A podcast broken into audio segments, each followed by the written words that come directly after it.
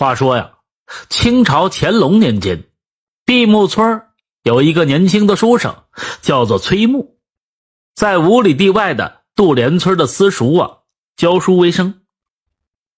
这一天呢，崔母是偶感风寒，崔木想辞掉教书一职，专心在家里伺候母亲，但是呢，被母亲是一顿数落。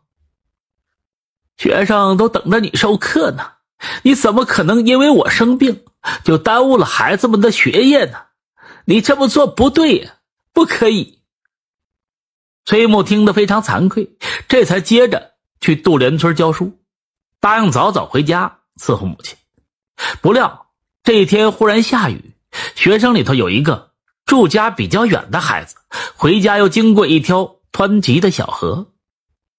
崔木本想着早些回家，但是唯恐那孩子发生危险。当即在放学之后亲自背送这学生回家。当崔木往回家走的时候，这天已经放晴，日落月升，月明如昼。崔木独自啊走在路上，忽然看到前方有一个醉汉倒在地上，坐在那里呀，大声骂这路不平。崔木啊赶紧上前打问情由，并将摔倒的醉汉搀扶起来。这醉汉。倚着崔木，指着路上的一块露出的石头就骂：“下雨冲坏了路面，竟然冲出了一块大石头来，刚刚将我绊倒，我要砸碎它，免得它再绊倒别人。”崔木低头一看，果真路面下有这么一块石头露出一角，不小心就会将人给绊倒。见此情景，这崔木啊，赶紧制止道：“哎呀，您都坠成这样了。”还赶紧回家吧，我来替你将他刨出来，再将那路面填平。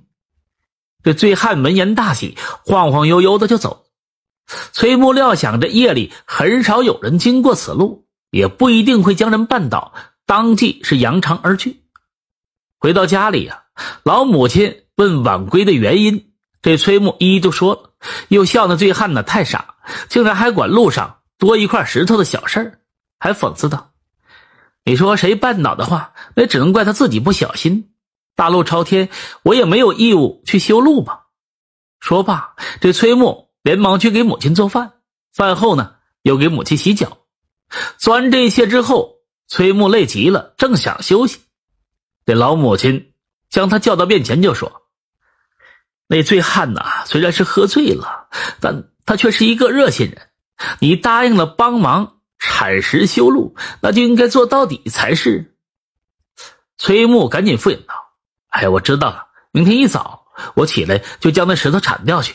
我有点累了。”但是母亲却说：“夜里才是最危险的时候，不小心就会绊倒路人。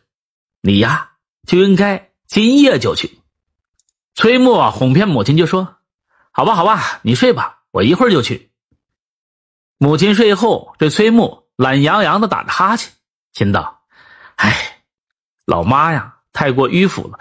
这么晚还逼着儿子去修路，迟一些去又没啥事儿。”说罢，嘟嘟囔囔的回屋就睡了。第二天一早，崔木早已经将铲石修路的事儿抛在了脑后。当他再次路过醉汉跌倒的地方，恰好看见这醉汉已经修好路面，这怀里还抱着一个坛子。这崔木好奇的就问：“醉汉呢？认出崔木是昨天晚上搀扶自己的私塾先生，当即热情的就说：‘哎，我今天一大早的来铲石修路，不料这石头下边埋着一坛子银子，还真是善有善报。’说罢，这醉汉喜滋滋的抱着一坛银子就走。听得崔木愣怔在原地，暗恨自己没有听从老母亲的教诲，追悔莫及。这崔木一咬牙，当即是尾随醉汉而行，遥遥的看他回到了村里，又进了家门，当即是牢牢记住醉汉门的位置。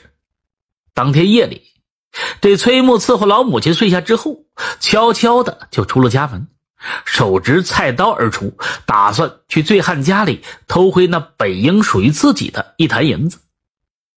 来到醉汉的这院门外，崔木。翻上墙头，纵身跃下，不料墙内是一个荷花池塘，他直接就落到了水里。池塘极深，他又不善水性，在水里挣扎了几下之后，大声呼救。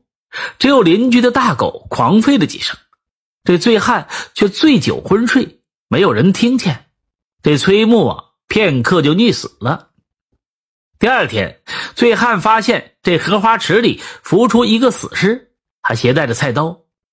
仔细一看呢，竟然是邻村的私塾先生，赶紧通知崔母将死尸运回埋葬了事。